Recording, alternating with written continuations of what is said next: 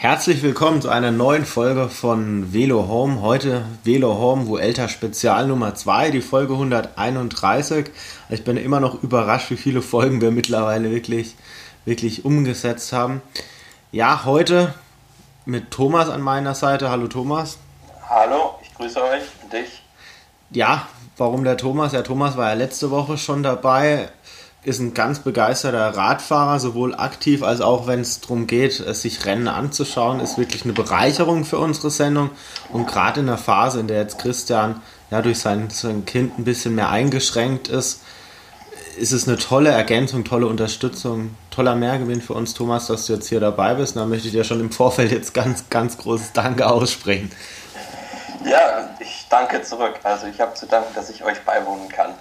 Und wir haben jetzt diesmal, ja, Christian ist jetzt heute nicht dabei. Das hat jetzt diesmal nicht nur den Grund, ja, dass das Kind ihn wirklich aufhält oder da seine Zeit fordert. Nee, Christian muss morgen schon ganz früh raus. Der fährt um 3 Uhr schon los von Köln nach Friedrichshafen. Dort findet die Eurobike statt und da kann ich euch sagen, ja, der wird da einige Interviews führen. Das wird danach eine Special-Folge geben. Markus ist ja auch vor Ort, also ich denke, da können wir uns auf, auf einiges freuen. Frage vielleicht vorweg, warst du schon mal auf der Eurobike? Nee, ich war selber noch nicht da. Aber ist das mal ist das so ein Ziel, also für die nächsten Jahre einfach mal zu gucken? Also Markus und Christian schwärmen davon. Ich glaube, für mich ist es jetzt eher nichts. Ähm, ja, für mich wäre das auf jeden Fall was. Problem ist nur immer geografisch, weil das Ganze, glaube ich, immer in Friedrichshafen stattfindet. Ähm, ist bislang für mich noch nicht möglich gewesen, da irgendwie das passend einzubauen. Ja. Ich kann nur anbieten, ich wohne in der Nähe von Friedrichshafen, falls du es dir vielleicht in der nächsten Zeit, nächstes Jahr oder so mal einrichten kannst. Da stelle ich gern mein Gästezimmer zur Verfügung. Der Markus schläft jetzt beispielsweise dieses Wochenende oder nee, jetzt heute bis übermorgen, der jetzt auch mal wieder da. Also generell Gäste immer gerne willkommen, kann ich auf jeden Fall sagen.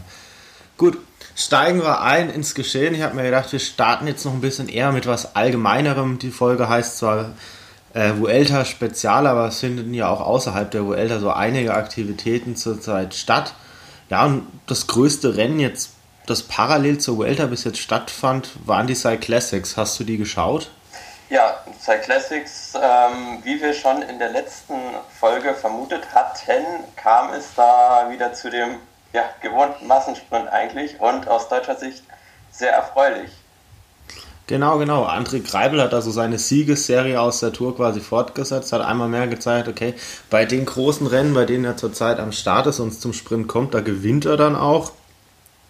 Was ich ein bisschen überraschend fand dieses Jahr, ehrlich gesagt, war, dass es bei der letzten Überfahrt des Vasebergs so fast gar keine Action im Feld gab. Also ich kann mich da an Jahre erinnern, als da Harakiri 20 Leute da abgegangen sind. Dieses Jahr war es doch eher so ein bisschen Fast mau, ja, möchte ich meinen. Es, es, schien irgendwie so, als hätten sich alle mit dem Sprint an, angefreundet schon. Ähm, es gab halt vorher, glaube ich, nur eine Attacke von Gerdemann, der dann irgendwie da ja auf der letzten Rille oben noch angekommen ist mit, glaube ich, zwei weiteren Fahrern. Ja, aber das wurde dann relativ schnell wieder zugefahren. Und ähm, ja, überraschenderweise war Marcel Kittel dann ja auch noch mit dabei war mit dabei oder hatte, der, oder hatte dann später Defekt? Ich glaube, man hatte ihn mal gesehen, wenn ich mich nicht ganz irre, bei der Überfahrt des Vasebergs mit so 10 Metern Rückstand zum Feld. Ganz am Ende im Sprint hat er dann nicht mehr mitgewirkt, aber wenn ich noch einmal zurückgehen darf auf, auf den Vaseberg, ja, in den vergangenen Jahren wirklich, da gab es da Action, jeder hat nochmal alles rausgekollt und diesmal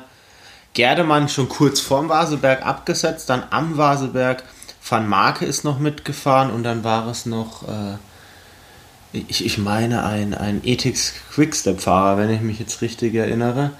Aber hinten wirklich in einer Reihe, man hatte wirklich so das Gefühl, okay, keiner hatte wirklich so ein Interesse. Katjuscha für Christoph, alles zusammenhalten. Äh, Lotto für, für Greipel alles zusammenhalten. Andere Fahrer hatten auch nicht wirklich Interesse. Also ja, komisch. Und da darf man sich dann vielleicht auch nicht wundern, wenn dann die Taktik der Sprinter dann auch so aufgeht.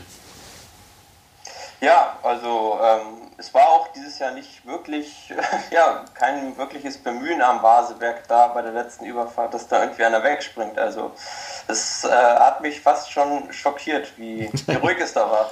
Genau, man kann eigentlich fast sagen, okay, man hat fast nur gewartet, bis dann die Vuelta danach gekommen ist, weil da gab es ja dann einen größeren Schlagabtausch. Aber Vuelta kommt ja jetzt dann noch ein bisschen später, jetzt erst in der Sendung. Ja, ansonsten ein Rennen, das, das ich ganz interessant finde, das wird auch oft mal so als die Tour de France der Nachwuchsfahrer bezeichnet. Und wenn man sich mal die Siegerliste der vergangenen Jahre mal so anschaut, dann sind da ja wirklich ganz, ganz große Namen unter anderem drin. Da ist so ein Nairo Quintana beispielsweise, ein Esteban Chavez hat die Rundfahrt schon gewonnen, ein Bauke Mollema hat die Rundfahrt schon gewonnen. Also gerade wenn man sich so die letzten zehn Jahre mal anguckt, könnte man eigentlich fast meinen, die Fahrer, die diese Rundfahrt gewinnen, das werden dann später auch mal Weltklassefahrer oder zumindest Fahrer, die dann in der erweiterten Weltspitze da am Start sind. Ja, man kann schon so sagen, eigentlich 90 Prozent der, der Jungs, die da die Rundfahrt gewinnen, die, die reißen auch später richtig was. Also Ausnahme ist zum Beispiel nur so Roman Sicard, von dem man sich auch im Profibereich sehr viel erwartet hat, aber er hat halt nicht, nicht, noch nicht wirklich den Durchbruch geschafft. Genau, genau. Also, man, also wenn man sich beispielsweise daran erinnert, ich meine, es war 2009 in Mentrisio. Ich habe selten einen Fahrer eine U23 WM so dominant gewinnen sehen. Also wirklich, da habe ich echt schon gedacht, hey gut, das könnte so ein Fahrer sein, der könnte vielleicht so, wie es dann auch ein Sagan beispielsweise gemacht hat, gleich im ersten Jahr da vielleicht da so gleich, sogar gleich weitermachen. Aber ansonsten ja, Top-Fahrer, die immer bei der Tour de l'Avenir am Start sind. Aus deutscher Sicht dieses Jahr am Start Jan Dieterin, Maximilian Schachmann, Lennart Kemner ist am Start, Jonas Koch und, und ein Herr Weber, Vorname Johannes, Johannes Weber. Bin, ja. bin ich mir jetzt nicht ganz sicher, ja. Ja, man hätte sich vielleicht, man wundert sich vielleicht ein bisschen, dass der eine oder andere Name nicht auftaucht. Man hätte vielleicht Nils Pollitt erwarten können. Herklotz weiß ich nicht, ob er gerade aktuell fit ist oder ob er noch an seiner Verletzung da zu knabbern hat. Ansonsten, ja, vielleicht nicht mit dem absoluten Top-Favoriten in der, in, der, in der Mannschaft, aber sie haben schon gezeigt, sind voll mit dabei. Hast du die Rundfahrt ein bisschen verfolgt bis jetzt? Wenig, muss ich ganz ehrlich gestehen. Also, dann, dann darf ich noch dazu was sagen. Ja, Jonas Koch beispielsweise, der hat schon bei der Bayern-Rundfahrt eine ganz große Leistung gezeigt, war stellenweise im Nachwuchsfahrertrikot, auch im Trikot des, des Sprintklasse oder Punkteklassements führenden, also war damals schon richtig vorne mit dabei. Und der hat sogar eine Etappe gewonnen bei der Tour de l'Avenir und die hat er nicht irgendwie gewonnen, sondern der, der muss da irgendwie 100 Kilometer vor dem Ziel, muss er da einen Ausreißversuch gestartet haben, alleine im Solo und hat dann wirklich wenige Sekunden ins Ziel gerettet. Also wirklich abs absolut beeindruckend und wenn das jetzt keine Empfehlung war für ein World Tour Team da jetzt zuzuschlagen oder auch ein Pro Kontinental Team, weiß ich es auch nicht, zumal er jetzt Jahrgang 93 ist und da ist es ja jetzt so die letzte Chance, so im U23-Bereich da jetzt so den nahtlosen Übergang noch zu schaffen. Ansonsten, ja, Lennart Kemner ist da jetzt aktuell noch recht gut mit dabei. Aber er ist noch ein ganz junger Fahrer, da muss man jetzt erstmal schauen, ob er überhaupt da jetzt in den nächsten Tagen da ganz vorne mitfahren wird. Für den wird es wahrscheinlich jetzt eher darum gehen, Erfahrungen zu sammeln. Ja, ich denke, bei, bei so ganz jungen Rennfahrern sollte man dann auch die Erwartungen immer ja, ein bisschen niedriger klar. halten. Klar, klar. Was schade ist, also es gab zwar ein Einzelzeitfahren, aber das war ein Prolog und das war vielleicht sogar eher ein Prolögchen. Also da ging es dann so, glaube ich, ein Kilometer einen Hügel hoch und ein Kilometer wieder runter. Das konnte man jetzt nicht wirklich als repräsentativ sehen, aber ein Stück weit hat er da seine Klasse schon gezeigt und war, glaube ich, unter den Top 20.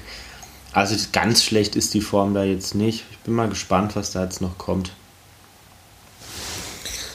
So, weiter geht's. Nach der Tour de l'Avenir, ja, wir haben jetzt gerade schon die deutschen Farben angesprochen.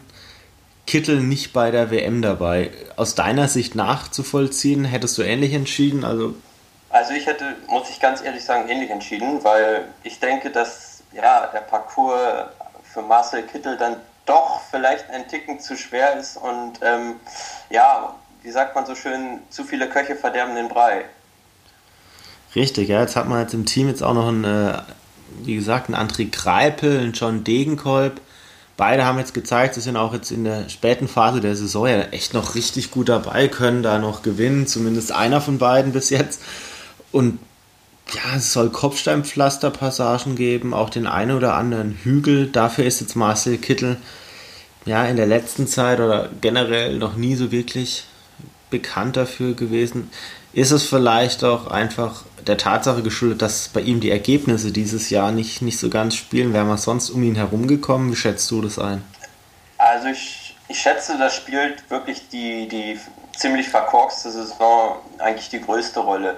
Weil ein Kittel in richtig, richtig guter Form, der kommt auch über so kurze Wellen eigentlich mit drüber, wenn es nicht, nicht zu steil ist. Und die Tatsache, dass das Ganze auch ein Langstreckenrennen ist, ähm, lässt mich dann doch auch ein bisschen daran zweifeln, ob Marcel Kittel dann wirklich dafür tauglich ist. Was könnten dann für ihn noch so Ziele sein? Und zwar bei der Vuelta war, ist er jetzt nicht am Start, bei den Cyclassics Classics jetzt nicht wirklich was gerissen. WM wird er nicht fahren. Wo holt ja. er jetzt seine, seine Motivation her? Was schätzt du da? Oder? Wird schwierig, wird schwierig. Vielleicht noch so ein Sprinterrennen wie Paris Tour, aber ansonsten sehe ich nicht mehr viel im, in diesem Jahr für ihn. Also dann vielleicht wirklich ein bisschen früher die Saison, vielleicht auch einfach beenden, bisschen durchschnaufen und dann relativ früh mit der Vorbereitung auf die nächste Saison anfangen. Und da ja, zusehen, dass er da wieder ordentlich in Form kommt. Ich denke, er ist ja auf einem aufsteigenden Ast. Also ich denke, bei der Polen-Rundfahrt hat man das gesehen, dass, dass seine Geschwindigkeit jetzt wieder ein bisschen höher ist, dass er wieder gewinnen kann. Und ich denke mal, nächstes Jahr werden wir ihn wieder in alter Frische sehen. Man muss ja auch immer sehen, ähm, das, was er hatte, war ja eine Viruserkrankung. Und äh, es ist häufig nicht so, verläuft nicht so linear wie eine normale Verletzung. Und vielen Fahrern, die, die sowas haben, ähm, denen fällt es halt schwer, danach wieder auf die Beine zu kommen.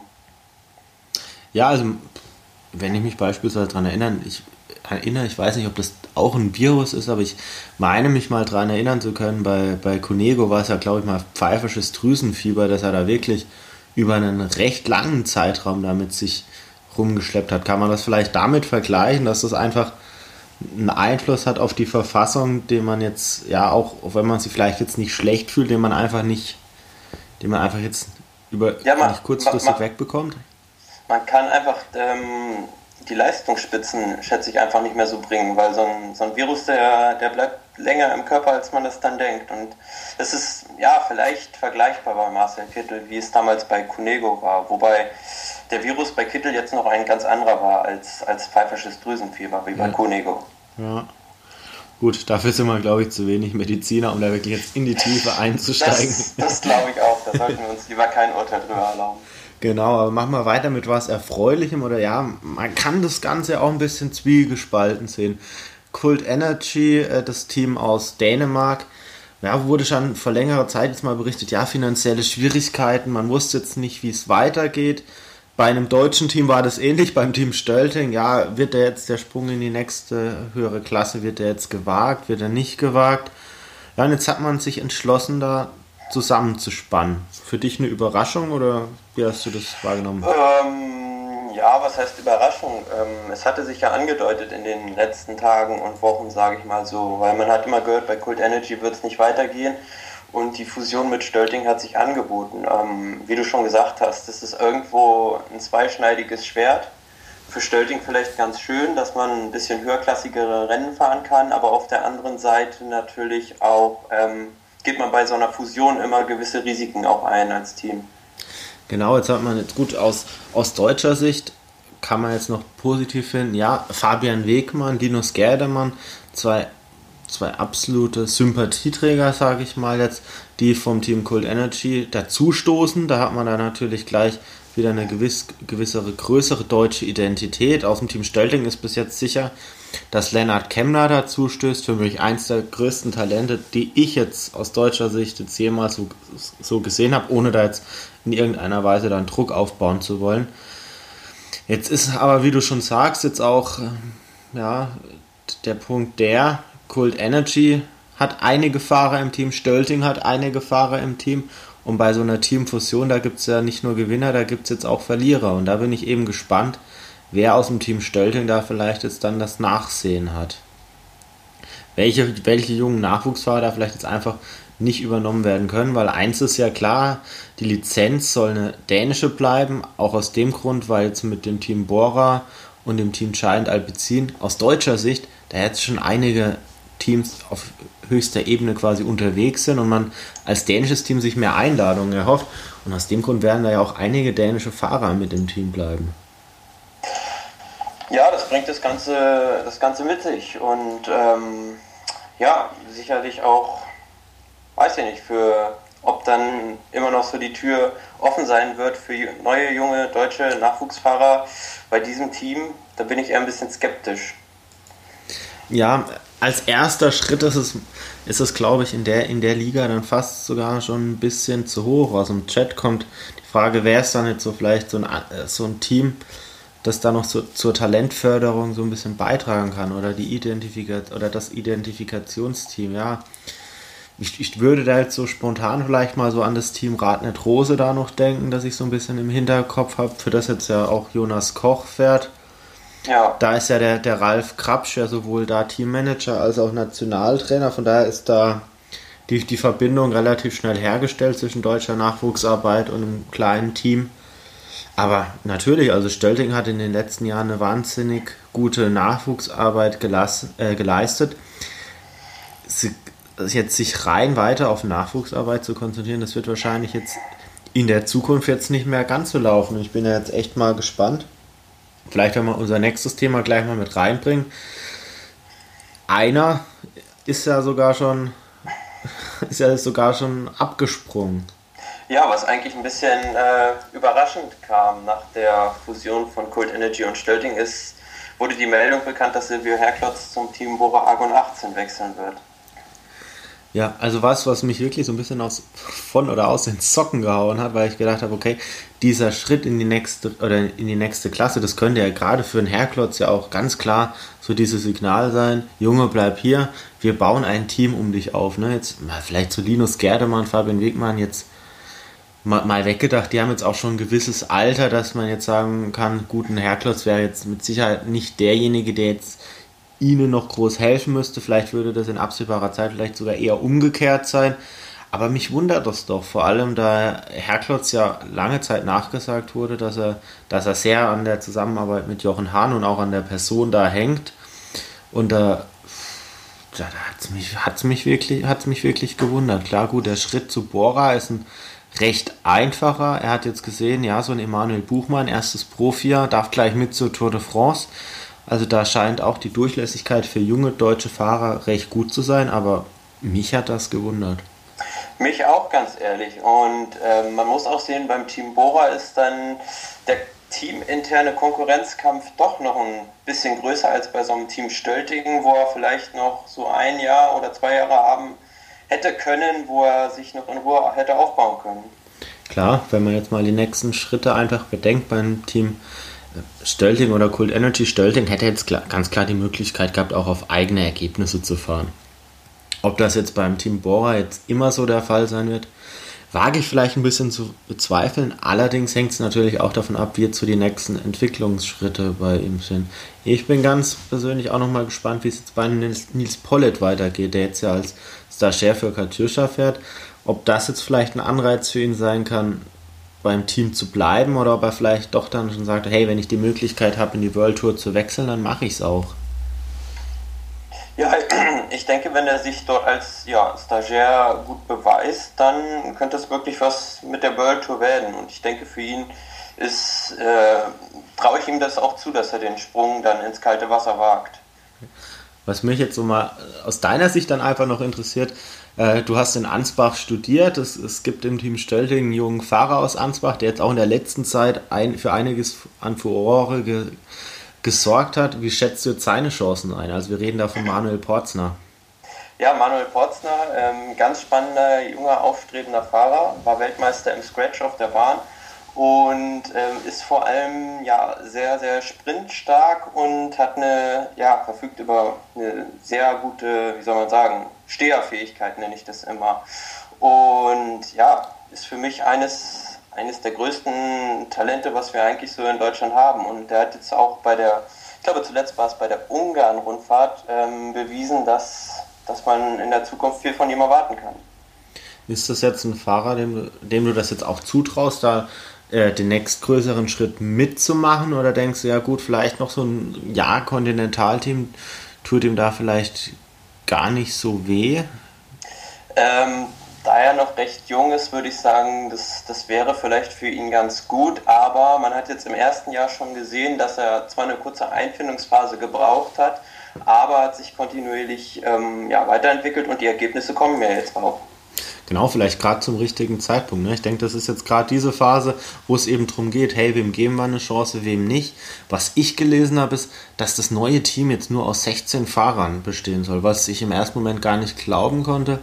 Wer, wer die Regularien kennt, ist es, glaube ich, so, dass Pro-Conti-Teams äh, eine Fahrerzahl zwischen 16 und 25 haben sollen, also dürfen nicht mehr als 25 aber dürfen auch nicht weniger als 16 haben. Also da erscheint mir 16 doch sehr, sehr wenig, wenn man vor allem bedenkt, dass man da auch spekuliert, die eine oder andere World Tour äh, Rundfahrt oder ein Tagesrennen zu fahren, noch dazu kleinere Mehretappenrennen, da wird es doch verdammt schnell eng. Oder denkst du, dass man mit 16 Fahrern so, eine, so ein Jahr rumbekommt?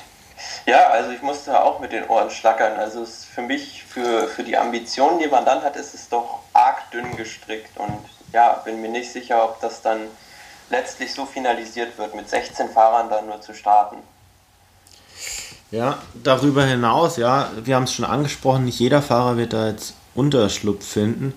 Es, da gab es ja dann auch die Meldung, ja, man will sich da jetzt auch noch um erfahrene oder um international angesehene Fahrer äh, bemühen. Jetzt spekulieren wir einfach mal ein bisschen. Wer käme denn da aus deiner Sicht in Frage? Wer könnte jetzt da ins Team wechseln wollen? Puh, schwierig. Es müsste ja schon, ja, eigentlich ein heimischer Fahrer sein. Also entweder ein deutscher oder ein dänischer erfahrener Fahrer. Ja, also aus deutscher Sicht, ich glaube, wir haben es in der letzten Sendung fast sogar schon ein bisschen so angesprochen. So ein Gerald Ziolek könnte man sich da vorstellen. Manuel Porzner, junger, schneller Mann, aber ich glaube, so ein Gerald Ziolek, der könnte vielleicht dann auch so die eine oder andere Wildcard vielleicht durch sein Ansehen vielleicht noch ziehen und könnte da vielleicht auch bei dem Rennen als alleiniger Sprintkapitän vielleicht sogar noch ein bisschen, bisschen was bewirken. Aus dänischer Sicht weiß jetzt nicht, wie es aussieht. Ja, mit weiß ich nicht. Vielleicht eventuell so ein Chris Anker Sörensen, der mittlerweile auch schon in die Jahre gekommen ist, aber genau. ist halt schwierig zu sagen. Genau, an so einen Fahrer habe ich jetzt auch gedacht. Einfach so ein ein, ein Fahrer, der jetzt auch, na, ich glaube, er dürfte jetzt auch so 30, 31 sein, hat schon große Dienste geleistet für Alberto Contador und andere große Rennfahrer. Jetzt sicherlich kein Fahrer, der jetzt bei dreiwöchigen Grundfahrten oder bei World Tour Rennen da jetzt in die Top 3 fahren kann, aber ich denke, für das Team Cold Energy Stölting könnte das mit Sicherheit eine Bereicherung sein oder auch einfach ein Fahrer, an dem man sich als junger Kerl dann einfach noch orientieren kann. Also da bin ich dann wirklich richtig, richtig gespannt. Ja, aus dem Chat kommt gerade auch, Chris Anker Sörensen soll ein Angebot haben. Würde ja passen. Also mit Sicherheit auch ein Fahrer, der jetzt nicht unbedingt den Anspruch hat, vielleicht World Tour zu fahren. Zumindest in den letzten Jahren ist es, was jetzt so das Fahren auf eigene Kappe angeht, ja ein bisschen ruhig um ihn geworden. Also er hat ja jetzt auch bei, bei, bei Tinkoff Saxo jetzt nicht unbedingt da die Kapitänschancen, also da, da gibt es andere. Er wäre auf jeden Fall ein Markenzeichen mit seinem unverkennbaren Fahrstil. Ja, richtig, ja. Es gibt Leute mit hübschen Fahrstilen und dann gibt es noch die, die Frooms und die Chris Anker Sörensens dieser Welt. manche fahren davon schneller, manche, manche langsamer. Wenn wir jetzt schon dabei sind, ja, äh, Transfers. Wir sind jetzt doch in der Phase, in der jetzt der ein oder andere Deal ein Stück weit konkretisiert wird was sind denn für dich jetzt so die Deals, die jetzt so am schillerndsten bis jetzt sind?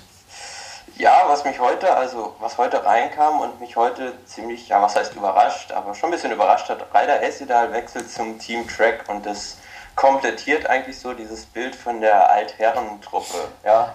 Frank Fleck, einmal zu Belgia, das, die sind scheinbar irgendwie unkaputtbar, fahren gefühlt ihre 30. Grand Tour jeder. Ja.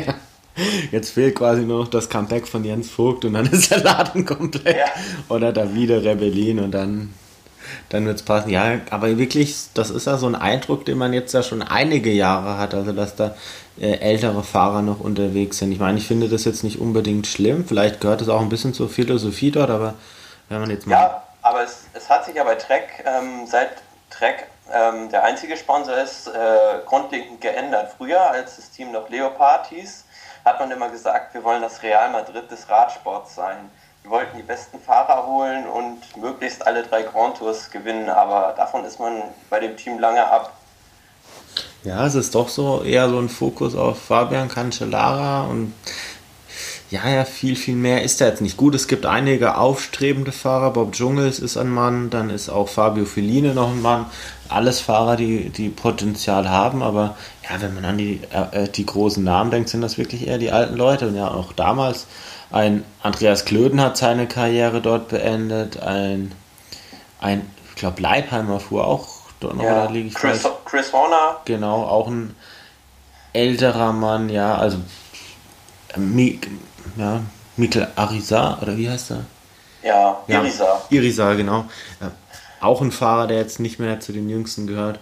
Klar, aber auf der anderen Seite so bietet es ja auch die Chance für jetzt jüngere Fahrer, die da jetzt auch mit dazukommen, dass sie natürlich auch ganz erfahrene Leute an ihrer Seite haben. Und ich denke, davon kann man dann auch wirklich, wirklich nur profitieren. Und es bietet ja auch die Möglichkeit, dass man weiß, okay, man fängt da jetzt an, aber hat da binnen kürzester Zeit Chancen, da auch selbst in Erscheinung zu treten, weil der Rest des Teams oder einige da jetzt auch in die Jahre gekommen sind und vielleicht nicht mehr die Kapitänsrolle haben, die sie vielleicht noch vor fünf Jahren gehabt hätten. Ansonsten ja, äh, rein Tarame zu, zu Katjuscha mit dem Sieg im Rücken, den er letzte Woche noch bei Arctic Race of Norway davongetragen hat. Ja, jetzt es, größerer es, Name, aber irgendwie nicht so wirklich verwunderlich, irgendwie aus meiner Sicht. Nein, ich kann mir vorstellen, ähm, dass er einfach mal wieder ein bisschen mehr vielleicht auf eigene Kappe fahren will, weil früher, als er noch bei Kofidis gefahren ist, da galt er ja immer als sehr hoffnungsvolles Talent und wurde dann aber immer wieder zurückgeworfen und bei Astana war er jetzt dann doch mehr ähm, in der Verpflichtung für die, für die großen Kapitäne. Absolut, ja. Und jetzt hat er gezeigt, wenn er mal fahren darf, dann fährt er da auch, auch richtig gut. Da bin ich gespannt. Und ja, Katjuscha ist auch so ein Team, da bin ich auch gespannt, wo geht das jetzt in ein, zwei Jahren hin. Also äh, Dani Moreno ist jetzt Anfang 30, äh, Burrito Rodriguez ist Mitte 30.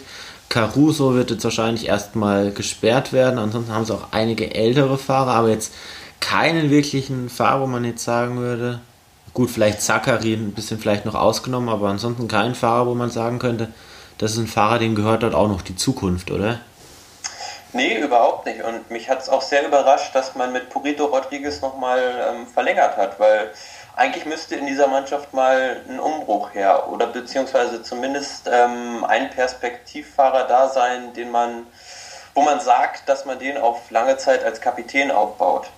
Ja, das ist genau, wo ich mir auch gedacht habe, Mensch, so ein Mikkel Lander, der hätte da doch perfekt reingepasst. Also aus, aus, meiner Sicht. Also äh, Rodriguez da jetzt so langsam ablösen und dann ist ein Lander ein Fahrer, der ist jetzt noch, er ist 25, also ein Fahrer, der, wenn man jetzt mal ja, optimistisch rangeht, der jetzt noch vielleicht zehn Jahre auf Weltklasse-Niveau vielleicht vor sich hätte, mit dem könnte man sich einfach absichern. Und man hätte dann auch die Möglichkeit, dass so ein Rodriguez oder ein Dani Moreno, ähnlich wie man es jetzt vielleicht bei einem Valverde und einem Quintana sieht, dass sich da so ein fließender Übergang vielleicht ergibt, von dem auch auch beide Seiten ein Stück weit profitieren können, weil nicht mehr der ganz große Druck jetzt auf einem alleine liegt. Und ja. Ja, es ist aber vielleicht auch so ein bisschen die Frage, früher Katjuscha ähm, hat immer, dort, dort, wurde immer viel Geld investiert. Ist vielleicht auch die Frage, ähm, ob das Ganze noch ähm, so locker sitzt, das Geld. Ja, gut, russisches Team, ja, jetzt gab es da, da hat man ja auch, was die Weltpolitik anbetrifft, ja auch jetzt von der Krise oder von den Problemen in den letzten ein, zwei Jahren da mitbekommen, gerade was so Ukraine-Konflikt angeht, internationale Beziehungen, die darunter leiden. Ich weiß nicht, ob Katjuscha jetzt direkt betroffen ist, aber wäre auf, auf jeden Fall denkbar. Ich bin, ich bin da auf jeden Fall mal gespannt. Auf der anderen Seite, so ein Sakarin ist ein Fahrer, der wird bestimmt, wenn er seinen nächsten Tag, äh, Vertrag unterschreibt, da auch äh, gewiss höhere Bezüge da verlangen.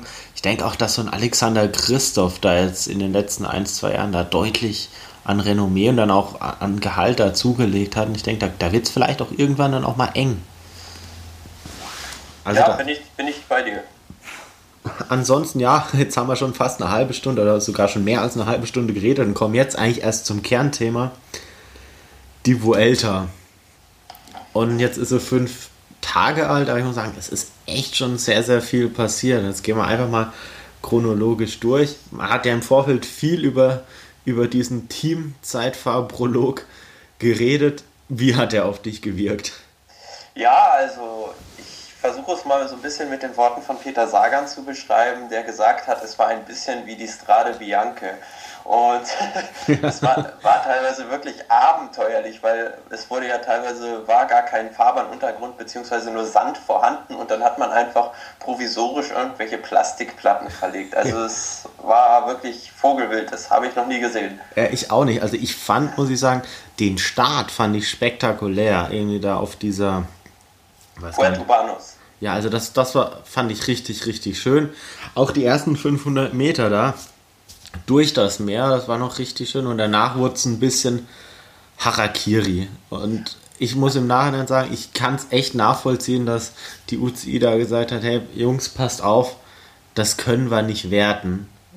Aber man hat auch gesehen, ähm, wenn Teams gewillt waren, schnell zu fahren, dann wurden auch richtig hohe Geschwindigkeiten erzielt. Und diese Teams, die sich in Mannschaftszeitfahren sehr gut anstellen, die waren dann auch vorne und sind auch ohne Stürze durchgekommen.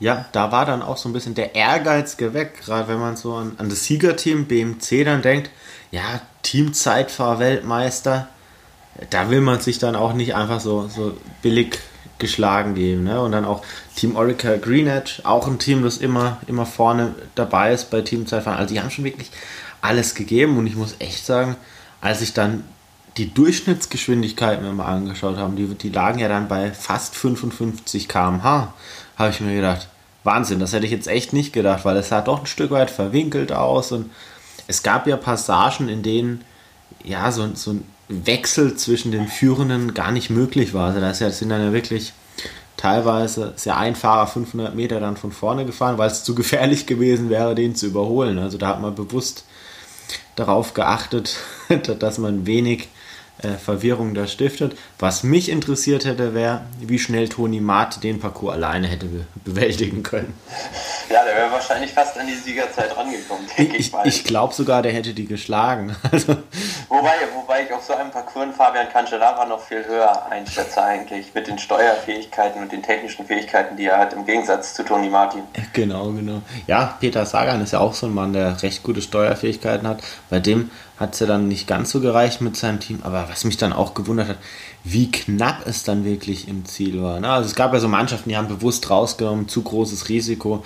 Bei so Teams wie Sky konnte man ja im Vorfeld damit rechnen, also die waren ja auch eine der Wortführer, als es darum ging, ja, es ist zu gefährlich.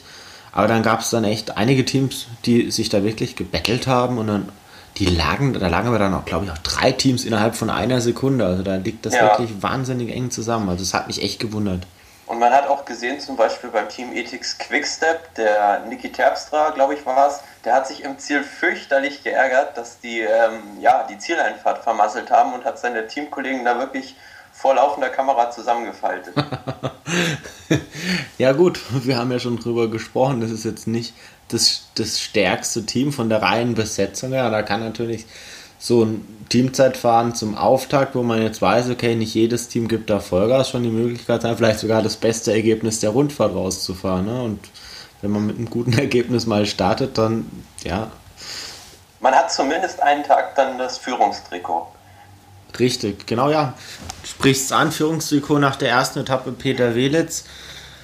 2010, 11, 2000, 2010? 2010 war es, ja, ich, ja. 2010, ja, damals überragender dritter Platz. Eine Leistung, die man weder davor noch danach von ihm nochmal bei irgendeiner dreiwöchigen Grundfahrt gesehen hat. Aber damals, meine ich, wäre, hat er das, das rote Trikot nicht getragen. Diesmal konnte er es tragen. Hat sich auch wahnsinnig darüber gefreut. Aber im Endeffekt war es ja dann nicht wirklich was wert, weil den Vorsprung, den man dann wirklich mit reinnehmen konnte, den gab es ja dann nicht. Also alle Fahrer. Alle waren ja zeitgleich. Genau. Wobei ähm, 2010 ist er, glaube ich, nachträglich sogar noch Zweiter geworden, dadurch, dass Zetschke Mosquera disqualifiziert wurde. Ist da nicht Rodriguez noch? Ah, ich habe es nicht mehr genau im Kopf. Ja, ist auch nur eine Randnotiz. ja, ist nur, ist nur, ist nur eine Randnotiz, ja. Ja, Mosquera damals sowieso noch mit, mit dem gefühlt zehnten Frühling, der hat da nochmal richtig, richtig einen rausgehauen, war aber auch dann das letzte Mal leider. Ja. ja. okay, Peter Welitz führt das Feld in die zwei oder auf die zweite Etappe und ja, wie man es bei der Spanien-Rundfahrt nicht anders kennt, es wird viel von kleinen hügeligen Uphill-Finishes geprägt und ja, so eins gab es dann auch auf der zweiten Etappe, wobei das jetzt aus meiner Sicht sogar schon ein bisschen mehr als ein reines Uphill-Finish war, oder? Ja, es war schon, schon eine kleine Bergankunft auf einer, auf einer sehr schmalen Straße und es war doch durchaus schon sehr selektiv. Ja, und aus meiner Sicht hast du die Fahrer, die da attackiert haben, so, so früh im Rennen, so in der Attacke erwartet? Also bei einigen Fahrern ja, bei einem Fahrer hat es mich enorm gewundert. Ja, vor allem Nairo Quintana, die Attacke hat mich, hat mich schon überrascht, dass der sich auf der zweiten Etappe schon so expositioniert und ich habe den Sinn der Attacke nicht so wirklich verstanden. Ja, also den Sinn der Attacke hätte ich vielleicht sogar noch verstanden, wenn er da ordentlich Zeit mitgenommen hätte. Also äh, wenn man das Ergebnis sich anschaut, da hat ja der Etappensieger äh, Esteban Chavez, der hat ja schon so eine halbe Minute auf einen Großteil der, der Favoriten so, so zwischen sich gelegt. Aber so Quintana, also ich, ich fand es wirklich komisch. Er hat, er hat da attackiert, hat die Lücke nach vorne schnell geschlossen, aber dann war auch irgendwie ja, der Ofen er, relativ schnell aus. Dann ist er irgendwie relativ eingegangen. Aber wenn man es positiv sieht, natürlich, er hat vier Sekunden auf Chris Froome rausgeholt.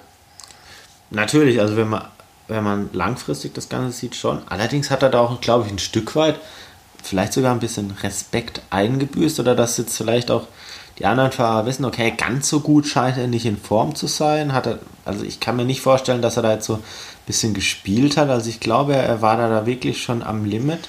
Und im Nachhinein denke ich mir fast, wäre es da vielleicht nicht auch schon klüger gewesen zu schauen, hey, kriege ich vielleicht einen Valverde ganz mit vorne mit ins Ziel und lass ihn um den Sieg da sprinten? Wäre das eine Möglichkeit gewesen? Hätte ich jetzt eigentlich auch gedacht, weil renntaktisch gesehen und psychologisch war es, sicher eher eine kleine Niederlage für den Quintana, dass er da ähm, hinten rein eingegangen ist, weil die anderen, die werden sich jetzt denken, na, der Quintana ist vielleicht doch nicht so gut drauf und ja, der hat da mehr die Kühe scheu gemacht, als dass er da irgendwie was mit gewonnen hat, finde ich. Genau, also mich, wenn ich es einfach mal mit letztem Jahr vergleiche, also da gab es ja auch meine Etappe 5 oder 6, La Subia, auch eine Etappe, die Valverde damals, also eine Etappe, die Valverde damals gewann, da hat der Quintana auch geschwächelt. Also kurz vorm Ziel hat er einige Meter verloren. Contador hat da auch einige Meter verloren. Aber gerade aus so einer Situation hätte er profitieren können, aus meiner Sicht. Lass den Valverde da jetzt vielleicht Zweiter, Dritter werden, vielleicht sogar gewinnen.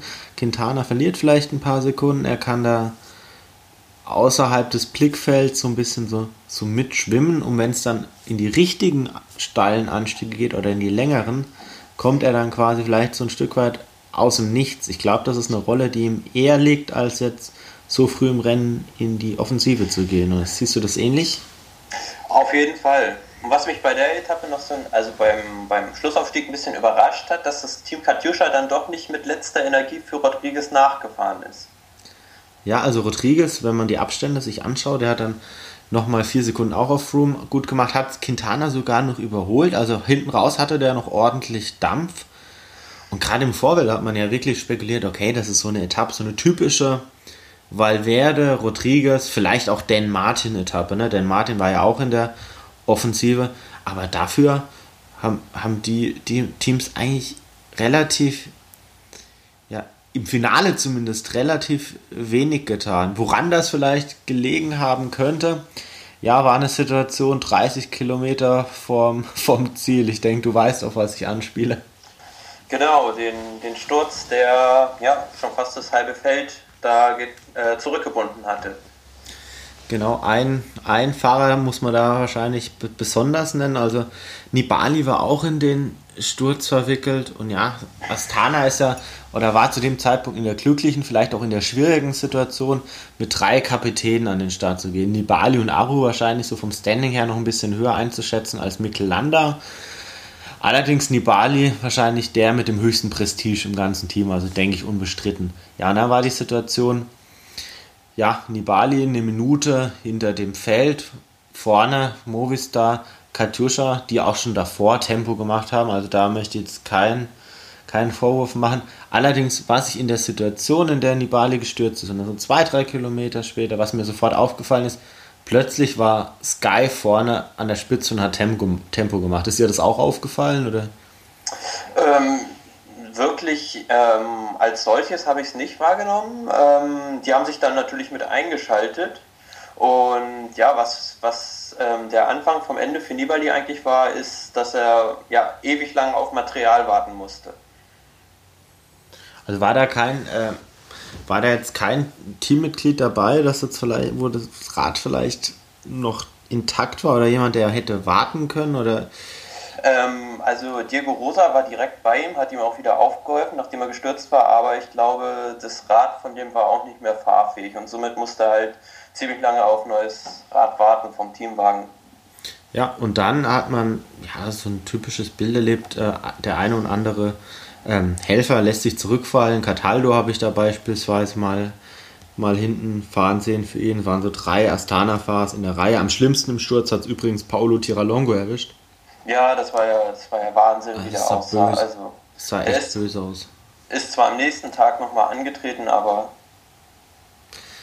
Genau, und dann, ja, wie das Schicksal so wollte, also Team Astana, ein Helfer für Nibali nach dem anderen hat sich ein Stück weit aufgerieben und dann war die Situation, ich glaube 20 Kilometer vom Ziel so, dass Nibali so eine 40-Mann-Verfolgergruppe alleine anführen musste. Sicherlich eine sehr, sehr deprimierende Situation. Im Nachhinein hat sich herausgestellt, ja, vorne war ja noch ein Helfer mit, mit Zeit, was meine ich, der, den man noch hätte zurückfallen lassen können, aber dann gab es gab es diese ominöse Szene mit dem Teamwagen von Astana. Wie hast du das erlebt oder im Nachhinein gesehen? Ja, im Nachhinein kann man nur sagen, ja, selbst schuld. Also darf man nicht machen einfach. Und ähm, er hatte halt Pech, dass das die TV-Kamera gefilmt hat. Ähm, gut, über die, über die Sanktionen lässt sich jetzt streiten. Also meiner Meinung nach hätte es auch eine, eine Zeitstrafe getan, weil wenn man sieht, am nächsten Tag ähm, auf dem Weg nach Malaga gibt es fast die gleiche Szene mit Nasser Bouani, der sich nach dem Sturz auch ja, relativ lange vom Teamwagen abziehen lässt und der bekommt eine Strafe von 100 Franken. Ja.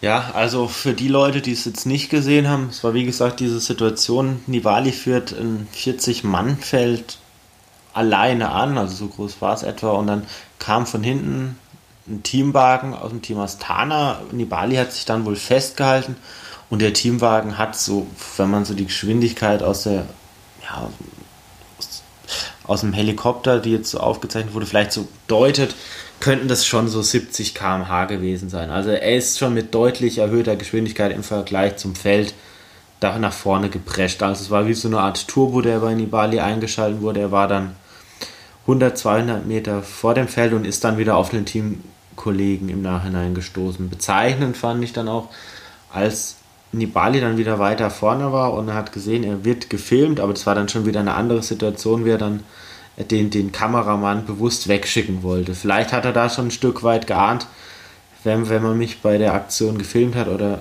noch filmen wird, können es Probleme geben. Erster Eindruck von mir, okay, das kann es ja nicht sein.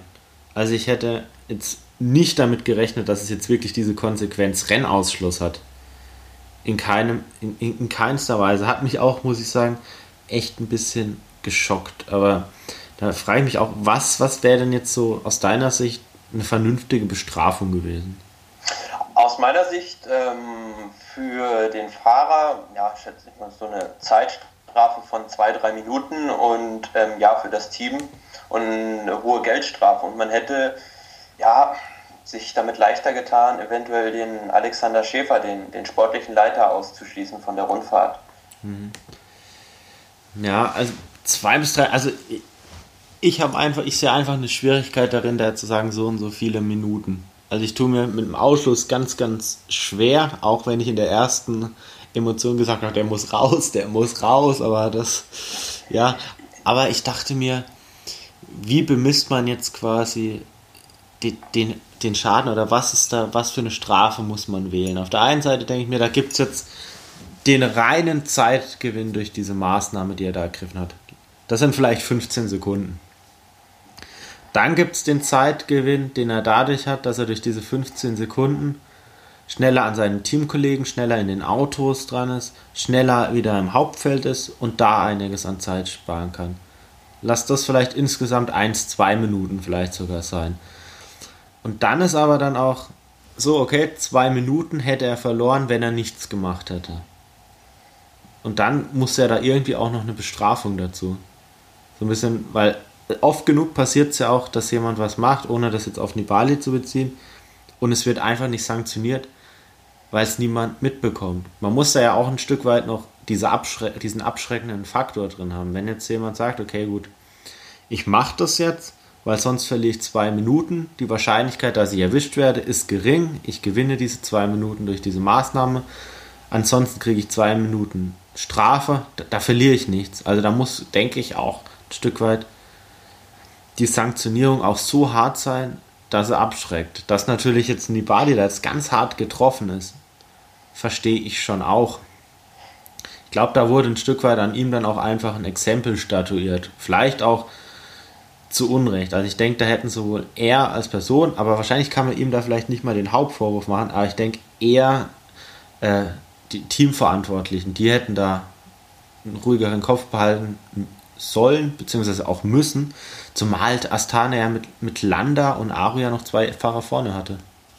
Ja, auf jeden Fall. Und ähm, ich weiß nicht, die Organisatoren hätten sich vielleicht auch einen Gefallen damit getan, es bei einer Zeitstrafe zu belassen, weil Nibali wäre vielleicht ein Fahrer gewesen, der das Rennen hätte noch ja, spannender hätte machen können und animieren können.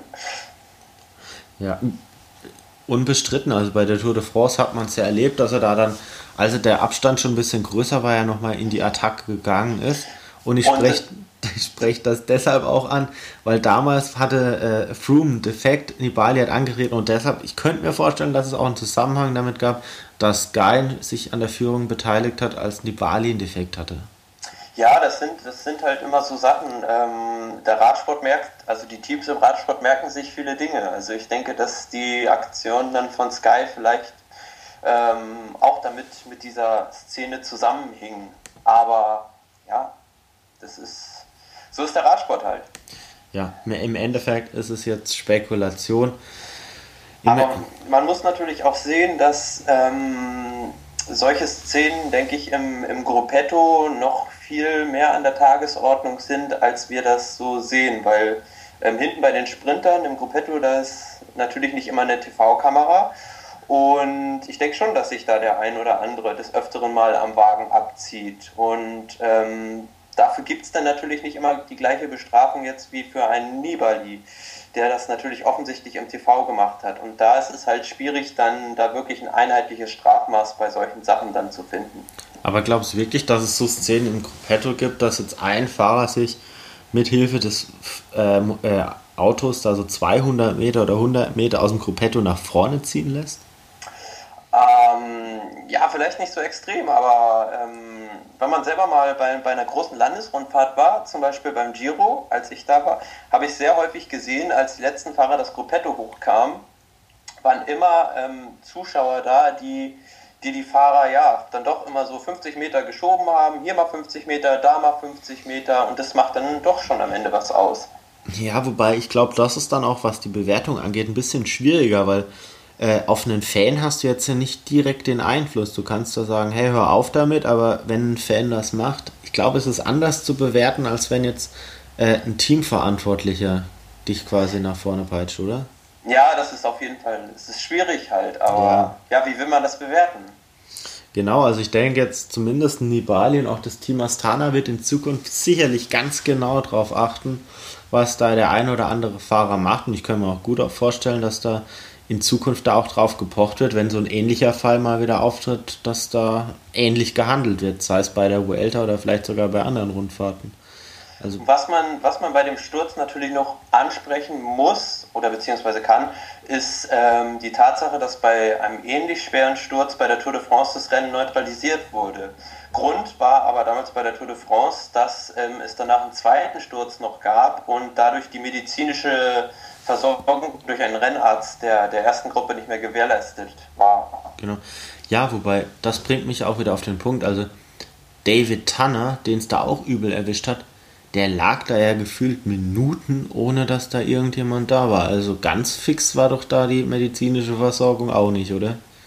Nee, also das, das waren wirklich schreckliche Bilder und da musste man schon, schon Angst um den Fahrer haben. Ja. Nächste Etappe, ja, im Vorfeld haben wir es ein bisschen angekündigt, ja. Du, du hast einige Monate in Spanien verbracht und das war ein Stück weit, ja, so dein Trainingsgebiet, nenne ich es jetzt einfach mal, rund um Malaga. Wie hast du die Etappe erlebt? Hast du wirklich am TV da äh, Gegenden jetzt so wiedererkannt oder auch so gewisse Passagen auf der Strecke? Ja, also die letzten 80 Kilometer, sage ich mal so, der Etappe, die waren eigentlich so identisch mit der Strecke, die ich immer gefahren bin. Ähm, so den Puerto de León von, von Malaga aus hoch und dann darunter die Abfahrt von Puerto de León, die nicht wirklich eine Abfahrt ist, sondern es geht immer so stückweise bergab. Und dann auch die letzten Kilometer an der Küstenstraße entlang, ähm, ja, bin ich auch selber, selber schon abgefahren. Und es war dann letztlich an dem Tag doch nicht so selektiv, wie ich das dachte. Zum einen, weil, weil der Erstkategorie Berg, dort gut 80 Kilometer vom Ziel, der wurde nicht, halt nicht so schnell gefahren. Und ähm, ja, zu dieser Jahreszeit ist dann da unten wohl doch das mit dem Wind nicht so schlimm wie im Frühjahr. Ja, also man kann schon fast sagen, so also fast reiner Massensprint, also ein Fahrer, den man vielleicht weiter vorne hätte erwarten können, war da noch Caleb Ewan oder Evan, ich weiß nicht, wie man ihn genau ausspricht, aber ja, ansonsten ist so gefühlt jeder Sprinter eines Teams kam da vorne zum Zug und man sieht allein, wenn man die Top 10 anschaut, ja, von den Sprintern her ist es jetzt keine Rundfahrt, die jetzt so top besetzt ist wie die Tour oder auch auch wieder, wieder Giro. Also da, da kamen wirklich jetzt so einige, zwar schnelle Männer in die Top 10, aber jetzt so Fahrer, wo man im Normalfall sagt, gut, das sind jetzt Fahrer, die sind jetzt vielleicht bei einem drittklassigen Rennen im Bereich der Sieger. Ansonsten, ja, Chris Froome wie immer aufmerksam, muss man sagen. Also das ist ja ein Fahrer, den erlebt man auch auf Sprintetappen immer wieder ganz weit vorne. Jetzt auf der Etappe jetzt 19. Also der lässt, lässt da wirklich nichts anbrennen. Ansonsten verwunderlich für mich, ja, Peter Sagan kann es noch. Ja, also Peter Sagan, der hat an dem Tag scheinbar irgendwie einen richtigen Sahnetag erwischt und ähm, ja, es war ein erstaunlich offener und fairer Sprint, muss man auch dann mal lobend erwähnen, weil ähm, ja, Giant Alpecin hat es für John Degenkolb angezogen und ja, es hat einfach der Beste an dem Tag gewonnen. Mehr lässt sich nicht sagen. Richtig, genau, ja. Und schon früh im Rennen drei Fahrer dann noch ausgeschieden. Also Paolo Tiralongo, der auch wirklich übel aussah mit seinen Verletzungen im Gesicht, hat gemerkt, okay, macht keinen Sinn. Dann Fabian Cancellara früh bei der Tour ausgeschieden mit Sturz, jetzt früh ausgeschieden mit Krankheit und auch Markus Burkhardt hat es erwischt. Am Vortag ist er auch gestürzt, ist dann jetzt nicht mehr gestartet. Bin mal gespannt, ob er vielleicht bis zur WM, ich weiß es gar nicht genau, beim vorläufigen Aufgebot steht. Ich könnte es mir sehr gut vorstellen. Bin ich mal gespannt, wie er sich da wieder erholt. Sehr, sehr schade. Die Tour musste er quasi aussetzen und dann jetzt bei der Vuelta ganz früh raus. Für ihn mit Sicherheit auch eine Saison, die er sich anders hätte vorgestellt, äh, hätte anders vorstellen können. Ja, natürlich extrem bitter, dann auf der, auf der zweiten Etappe dann gleich zu stürzen und dann das Rennen schon wieder verlassen zu müssen. Genau, in der Gesamtwertung hat ja, gab einen Sprint, hat sich dann jetzt nicht wirklich was getan. Esteban Chavez weiter vorne, Tom Dumoulin, der wirklich bis dato eine gute Rundfahrt fährt. Zweiter, Nicholas Roach, dritter, Dan Martin, vierter und dann kommen die ganzen Favoriten auch alle noch nah beieinander. Und dann gestern gab es jetzt so das, oder das erste richtige Uphill-Finish. Also wirklich auf der zweiten Etappe war ja, wie du es schon gesagt hast, eher so eine kleine, kleine Bergankunft. Ja, und jetzt gestern war wirklich so eine Etappe, da konnte man eben vor der Etappe noch nicht wirklich sagen, für wen jetzt wirklich geeignet ist. Für, für hügelfeste Sprinter, für Gesamtklassementsfahrer. Und ich muss sagen, ich kann mich mit dem Ergebnis sehr, sehr gut anfreunden, wenn du vielleicht mal die Etappe zusammenfassen willst.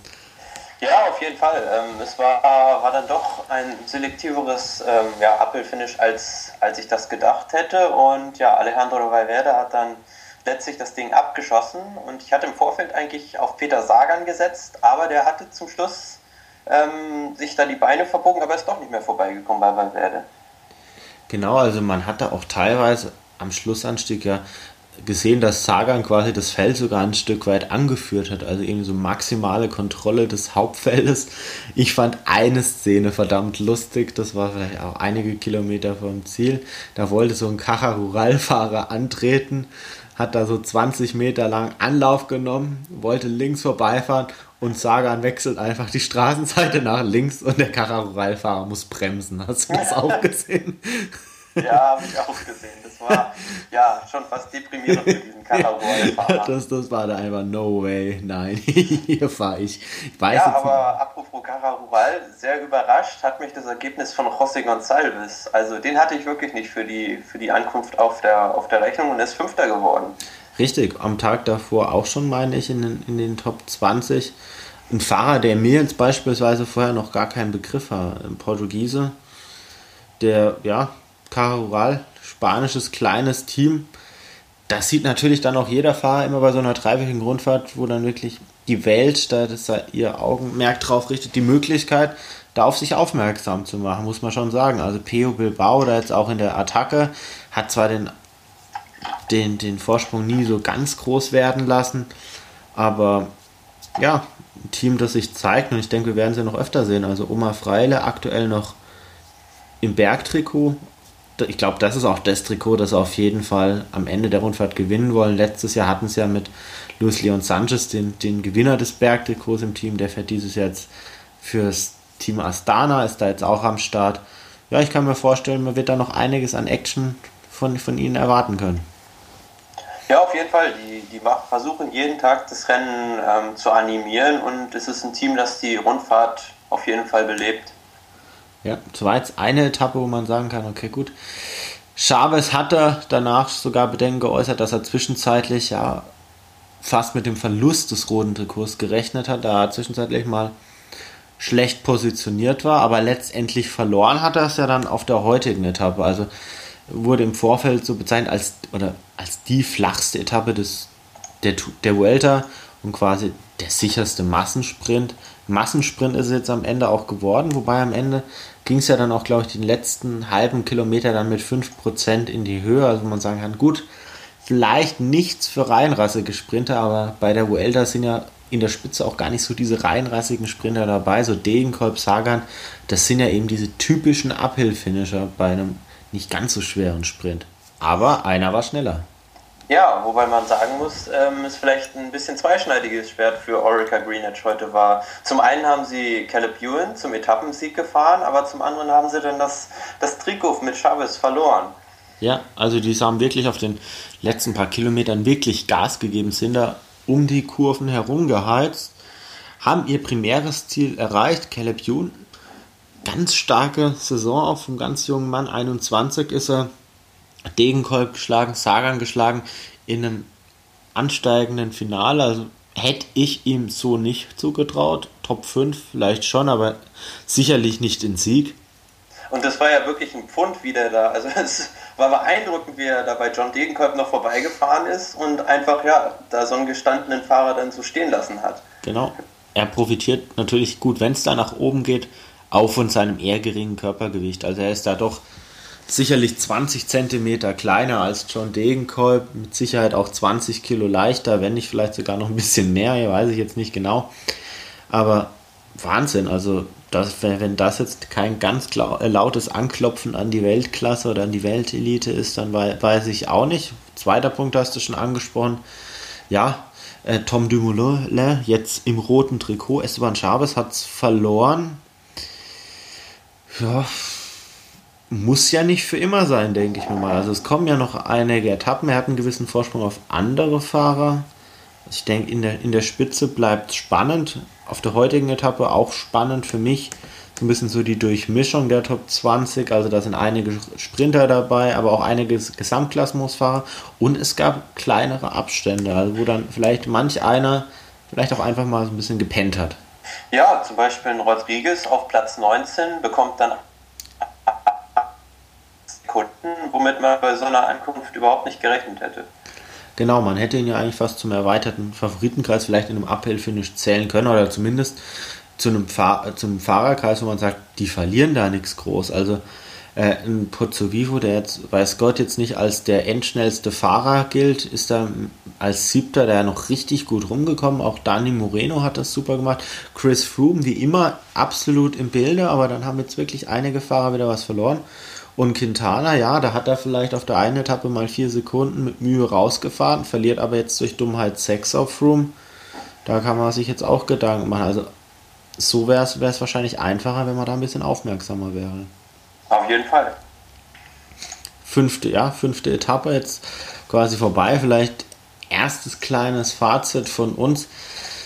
Von den, ich nenne es mal, von den Gesamtklassements-Favoriten bis jetzt, wer macht denn für dich so den Eindruck, wo du denkst, ja, da bin ich mir eigentlich recht sicher, für den könnte es jetzt so vielleicht am Ende Richtung Top 3 gehen oder denkst, ja, ist noch ein Stück weit zu früh, die ersten Berge, die ersten richtigen harten Berge kommen erst noch. Also einen sehr guten Eindruck macht auf mich Chris Froome.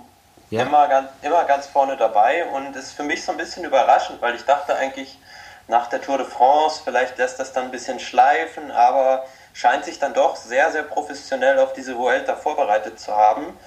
Und sehr aufmerksam auch immer, wie du gerade schon gesagt hast, Pozzo Vivo, immer gut vorne dabei. Und mit einem kleinen Minuszeichen vielleicht dann doch Nairo Quintana, weil wie wir vorhin schon angesprochen haben, auf dieser ersten kleinen Bergankunft hatte sich dann doch selber ein kleines Eigentor geschossen. Ganz im Gegensatz dazu sein Teamkollege Valverde scheint immer noch die, die Form von der Tour de France zu haben und ja, ist für mich der Gewinner bei den Favoriten mit Chris Froome zusammen.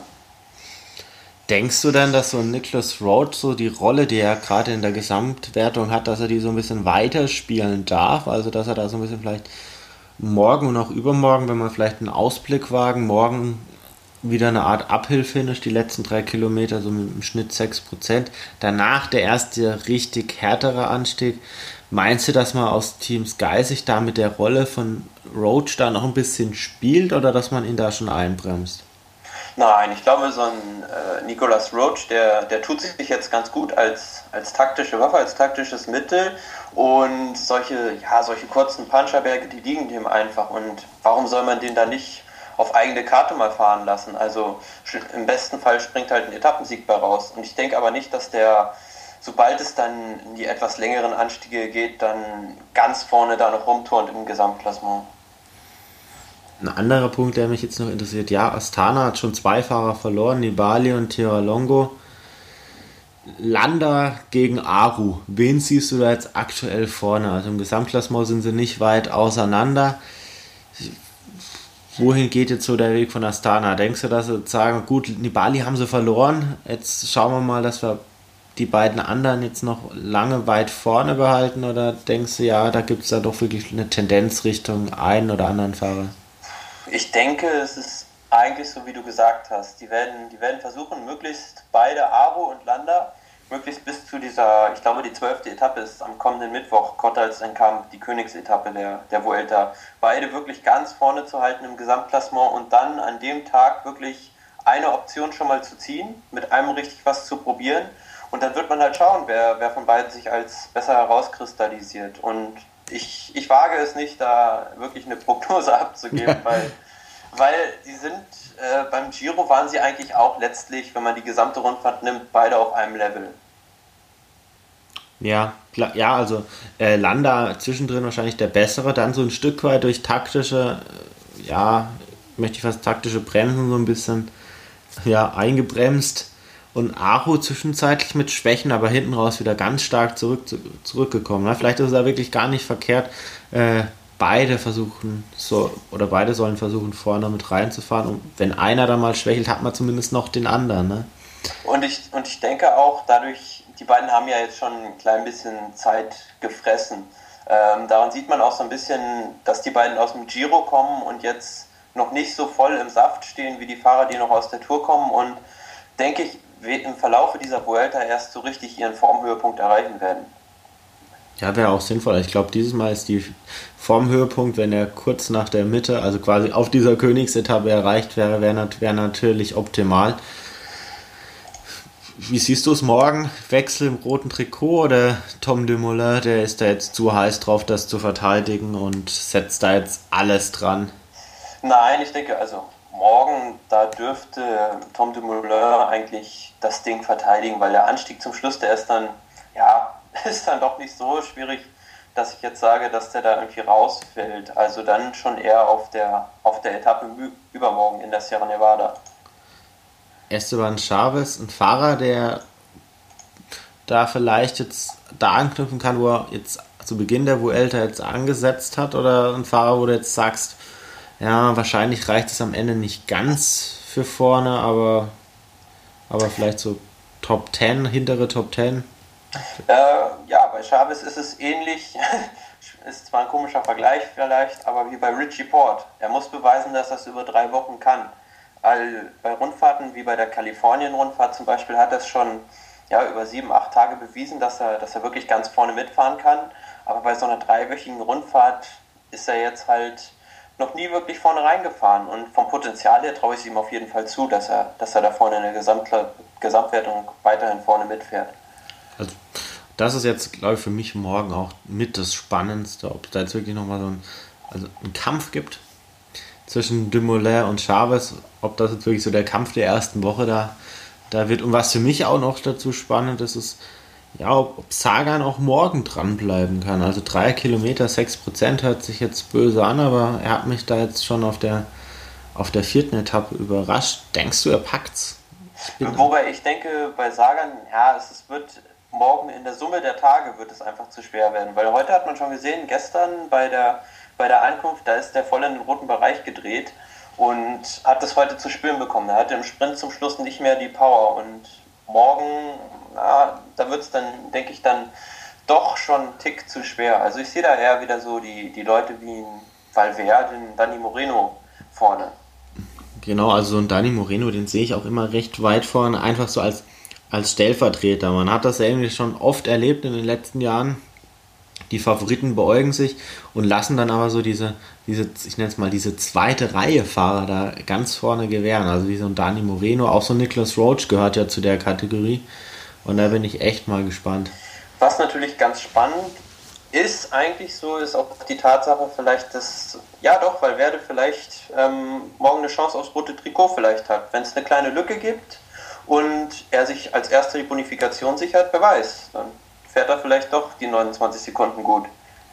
Ja, es ist mit Sicherheit ein weiter Weg, denke ich, auf drei Kilometer. Auf der anderen Seite bin ich mir auch relativ sicher, dass es vielleicht morgen oder Timo ist da morgen vielleicht noch gar nicht so will. Also den Sieg wahrscheinlich schon, aber ich, ich glaube, sie sind dann auf der Etappe übermorgen. Da geht es ja auch relativ lange, relativ flach zu. Ich glaube, da, da sind sie vielleicht froh, wenn das noch ein anderes Team in der Führungsarbeit hinter sich bringt. Und vielleicht dann danach, könnte ich mir vorstellen. Aber auf der anderen Seite, wenn du ein rotes Trikot bekommen kannst, dann versuchst du auch das rote Trikot zu bekommen. Gerade jetzt so ein so, so ein Valverde, der sicherlich auch weiß, so viele rote Trikots in seiner Karriere wird er nicht mehr tragen, wenn er überhaupt nochmal die Möglichkeit bekommt. Sicherlich eine andere Situation als jetzt ein Chris Froome hat, der da eher mal sagen kann, okay, lieber später in der Rundfahrt. Aber glaubst du, dass, dass äh, Valverde wirklich morgen aktiv fahren wird? Also sprich, er versuchen wird, das Rennen oder Movistar das Rennen schnell zu machen im Schlussanstieg? Oder glaubst du eher, dass er sich irgendwo andockt und dann wird versuchen, den Sprint zu gewinnen?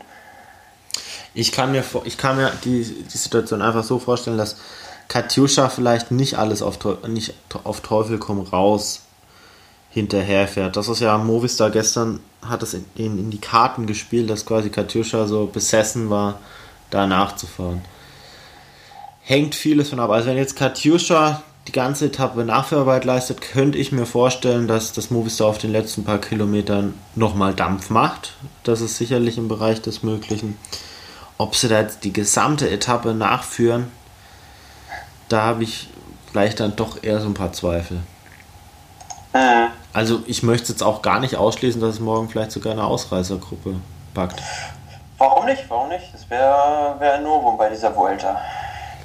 Ja, und ja, eine Vuelta ist auch generell so eine Rundfahrt, die sehr, sehr offen ist für Ausreißerversuche, weil auf der anderen Seite, wenn jetzt ein Rodriguez und Valverde sagen, ja, unsere Teams fahren jetzt morgen nicht nach, dann wird es ja auch schon schwierig. Wer fährt denn nach?